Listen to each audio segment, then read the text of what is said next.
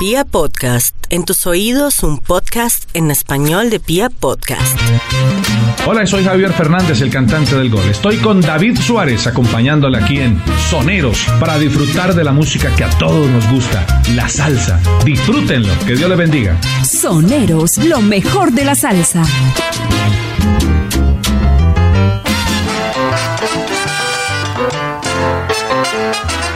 Hola, ¿qué tal? ¿Cómo van? Bienvenidos a Soneros, una vez más, acompañándolos con lo mejor de la salsa. Hoy acompañado de Jorge Donoso, él es biólogo y además coleccionista de este importante género. Jorge, bienvenido y ¿qué artista nos trae hoy? Quizás el, artista con mayor proyección que tuvo la, salsa o el género afrontillano en toda su historia. Algo así que, que fue llamado el Mesías de la salsa y hoy tendremos un pequeño homenaje a este gran artista, compositor, arreglista, eh, revolucionario de todo, el señor Eddie Palmieri el famoso rompeteclas. Vamos a arrancar con uno de sus comienzos. Él fue el pianista de Tito Rodríguez a finales de los 50.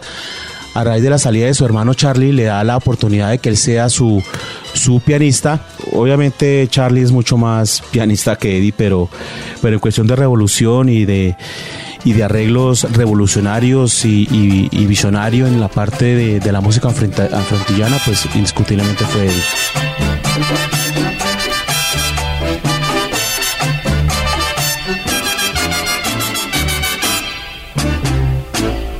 En un circo de mi pueblo, una jirafa había y un monito enamorado la vacilaba y sonreía. El monito y la jirafa se dieron cita un día. Y esa noche todo el circo escuchó lo que decían. Sube, monito, sube, sube, dame un besito. Uno de los exponentes vivos de la salsa y sin ninguna duda un revolucionario de este género. Se trata del pianista Eddie Palmieri. Y hoy tenemos un invitado muy especial quien nos va a hablar de ese importante ícono de este género antillano. Jorge, ¿en qué año nace Eddie Palmieri? Don Eddie Palmieri nace un 15 de septiembre del año 36, eh, hermano del ya conocido también Charlie Palmieri, al cual también le vamos a hacer un homenaje más adelante. Eh, siempre he dicho que Charlie es el pianista y Eddie es el tocador de piano. Sí. Por eso el torrompeteclas. Uy, a propósito, Jorge me invitó un video, me lo compartió en donde Eddie Palmieri rompe el Sí, de hecho la gente que está conectada lo puede ver ya en, Soneros, ahí lo, lo tengo, eh, él lo hace en, un... En un en un teatro en Nueva York llamado en ese tiempo también el Woodstock 73, pero en el año 73 y hace eh, de la canción Adoración una, una antología de, de cómo se desborda en esto del tocar el piano.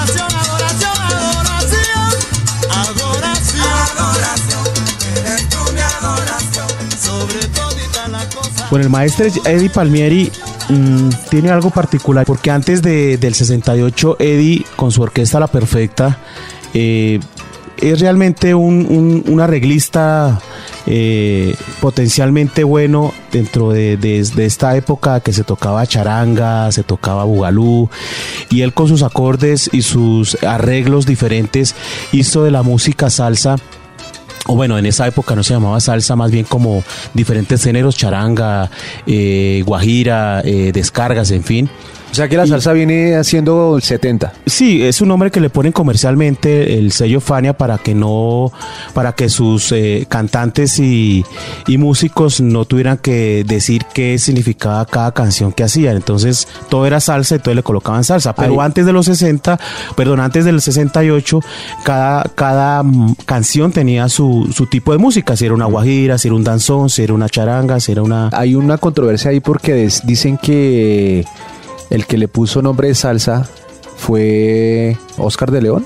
No, dicen que fue, que fue Richie Rey cuando fue a Venezuela, otros dicen que fue la, la guarachera Celia Cruz cuando estuvo con Tito Puentes, otros dicen que fue La Perfecta en el año 63, precisamente hablando del tema. Entonces se meten en una, en, una discusión que a la hora de verdad, pues una cosa o la otra, lo importante es que era, no era salsa un género, sino es una mezcla de diferentes géneros afroantillanos, más que todo cubanos, que la gente pues simplemente lo identificaba después de los 70 a raíz de todo este boom de la Fania.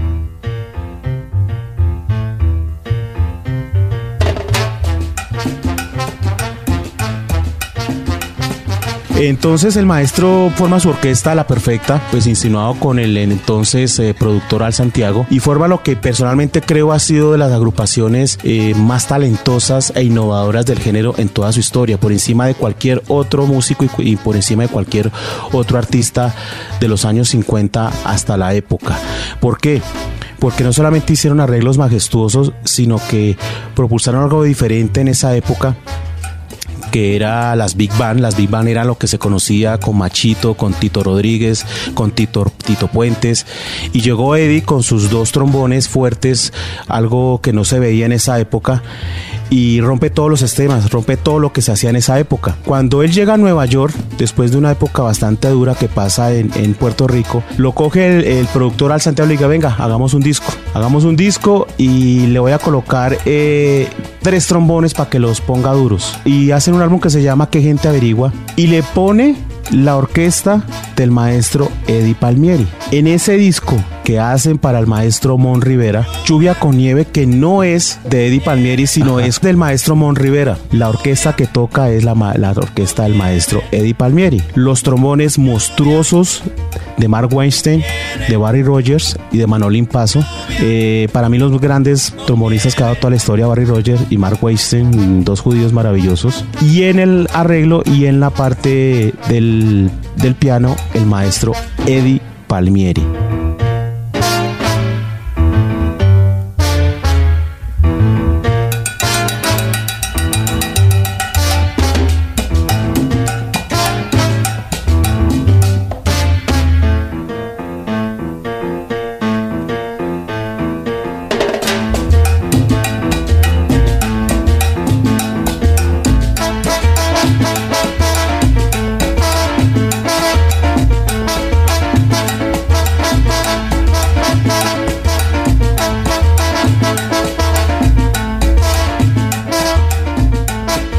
Con Nieve, música de Mon Rivera, acompañado de la orquesta de Eddie Palmieri, el artista invitado en el día de hoy junto a Jorge Donoso quien nos está contando la historia de este importante ícono de la salsa.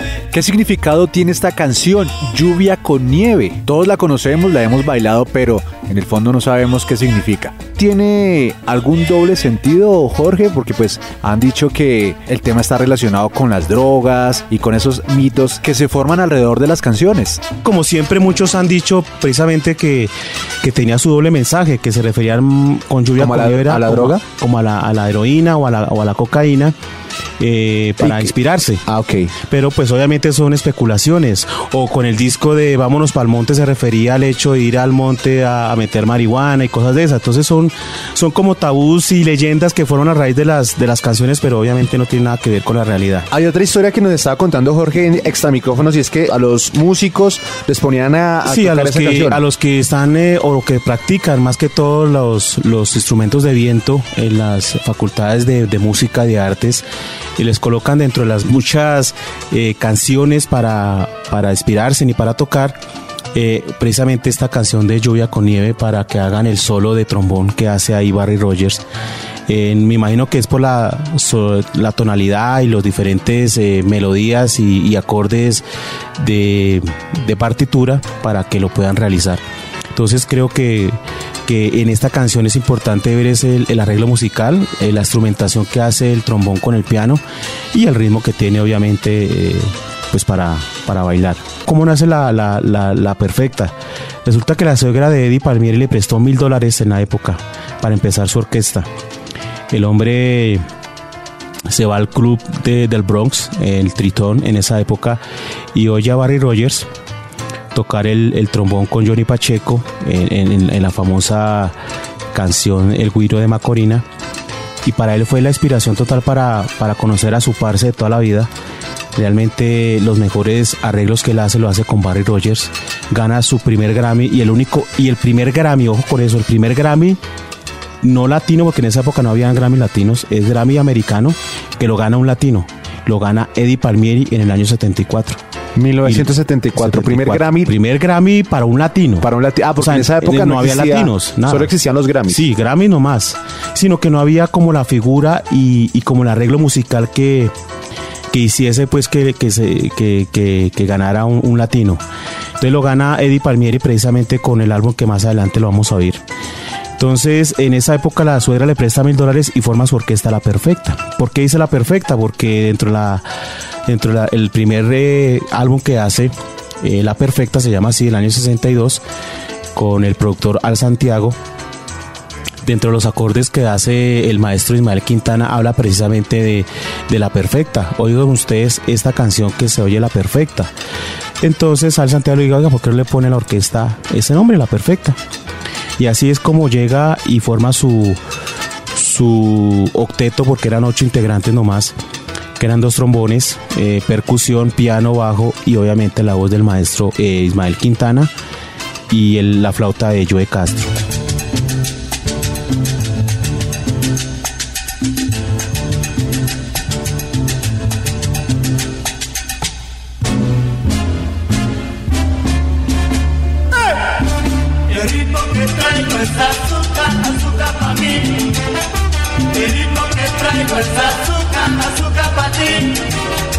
El ritmo que traigo es azúcar, azúcar para mí. El ritmo que traigo es azúcar, azúcar para ti.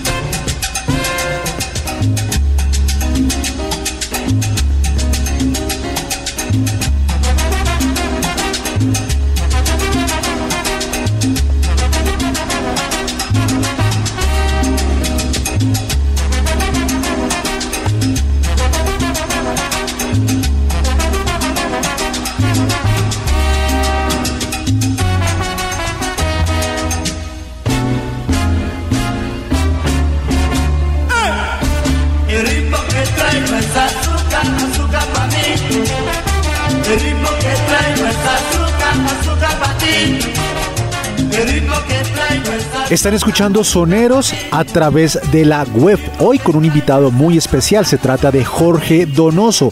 Él es coleccionista de este importante género antillano como es la salsa. Y hoy hablando de un artista que ya nos contaba Jorge que es pianista, compositor puertorriqueño estadounidense, fundador de las bandas La Perfecta, La Perfecta 2 y Harlem Ripe Drive. El primer latino ganador de un Grammy. Se trata de Eddie Palmieri. Jorge, ¿qué sigue en la historia de este importante ícono de la salsa? Bueno, vamos a pasar ya al, al- momento de esta época en que el maestro Eddie Palmieri eh, gana el premio Grammy. Como les decía antes, es el primero, eh, un primer latino de cualquier género que era que existía en ese momento, música eh, latina, sea salsa, jazz o, o música para planchar, lo que decimos ahora, música de esta romántica. Eh, en ese tiempo no existía Grammy latino, era Grammy, Grammy normal, Grammy norteamericano. Era Grammy. Sí. Y el maestro Eddie Palmieri hace un disco en el 74, se llama El Sol de la Música Latina. Resulta que este álbum eh, él lo graba en los salones de la Electric Lady en Greenwich Village, al sur de Manhattan. Y adivina qué, en este mismo estudio estaba grabando el señor Jimi Hendrix en ese momento. Entonces se encuentran, el uno para grabar rock y el otro para grabar su música. En este incluye el tema Un Día Bonito, con el que gana el premio Grammy. Este disco eh, vuelve y se, y se integra con sus viejos colegas de La Perfecta, con Barry Rogers, con Manio Kendo. Y resulta que eh, Barry le hace el arreglo de esta canción, que es la que precisamente promociona al disco y es con el que es nominado y gana el premio Grammy en el año 74. Un año después eh, hace una obra que se llama Under Finished Piece, que es obra inconclusa. Se llama así porque desafortunadamente él tiene un problema con el productor de, desde ese momento eh, de Tico Records y resulta que no llegan a un acuerdo. El hombre se había pasado el presupuesto. Eh, el productor le dice, George Aber le dice, hermano, no hay plata para acabar el disco. Necesitamos hacerle una cosa diferente. El hombre no está de acuerdo. Y el hombre se va de no hace las dos últimas partituras, las dos últimas canciones del disco, lo deja tirado y no lo acaba. Por eso se llama obra inconclusa. Mm. Y lo acaba eh, nuestro pianista Eddie Martínez, el pastuso colombiano que en ese momento tocaba con Mongo Santa María y lo llama para que acabe el álbum. Lo acaba de hacer. Eh, en este álbum también recibe y nominado un Oscar y también recibe su premio, su segundo Grammy de, de- por esta obra. En 1978, Jorge pasa un acontecimiento aquí en Bogotá y en el- a nivel mundial. Sí, imagínate que en esa época resulta que hay la final del, del, del Mundial del 78 en Argentina, Argentina-Holanda jugaban, creo que era el 24 de junio, y resulta que era la final. En ese momento, pues bueno, como si ahora jugara, no sé, Brasil-Colombia, ojalá pase. Usted no va a ver ni un alma por No, ningún lado. claro. Pues en ese momento era igual y resulta que le da a los promotores por hacer el concierto en ese día en la Plaza de Toros en Bogotá, Pero eh, eh, la final era Argentina, Holanda. Holanda. La final. La final del mundial. La final del mundial. Y resulta que pues, los promotores dicen, no, pues es imposible que esta cuestión vaya a traer gente, no pueden cambiar la fecha, ya estaba apartado de la, la Plaza de Toros. Y oh sorpresa cuando llega el maestro Eddie Palmieri con su orquesta y llena total la Plaza de Toros. Total es que al día siguiente tuvieron que hacer otro concierto porque no pudieron entrar toda la gente. Y compitiendo con una final de fútbol de la Entre Argentina y Holanda, año 1978. 78.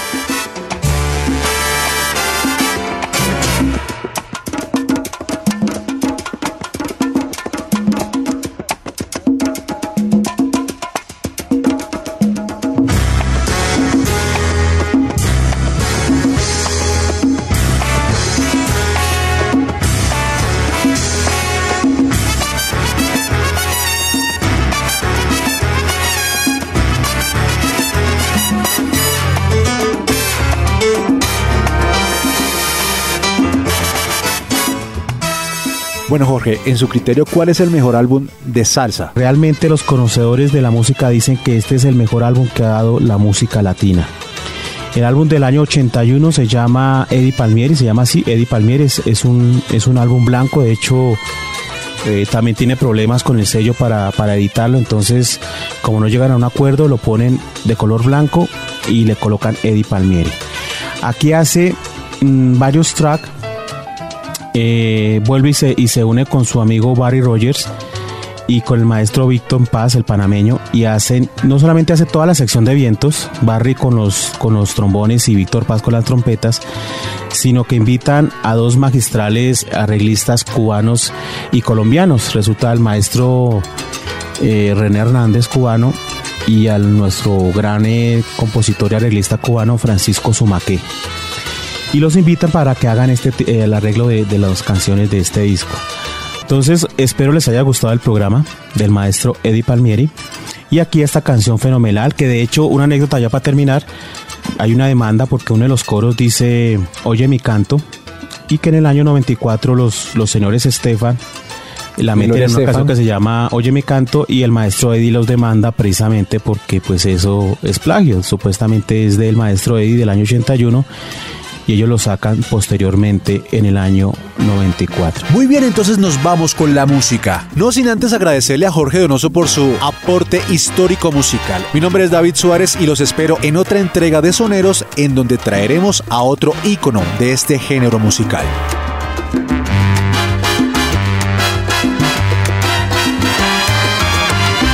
Desde el día en que te conocí,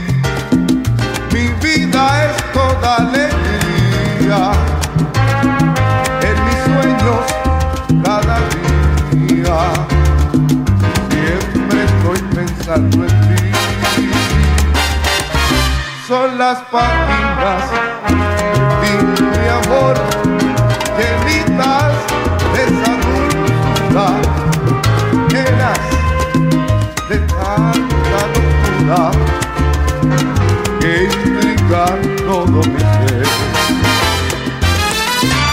A gozar, a gozar, a gozar, a gozar. Con salsa nada más. The Home Depot siempre está a tu lado para esos proyectos que planeas hacer tú mismo.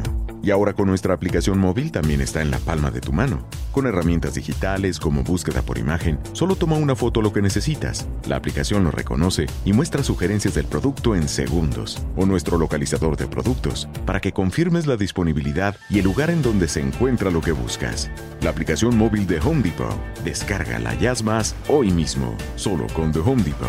Haces más, logras más.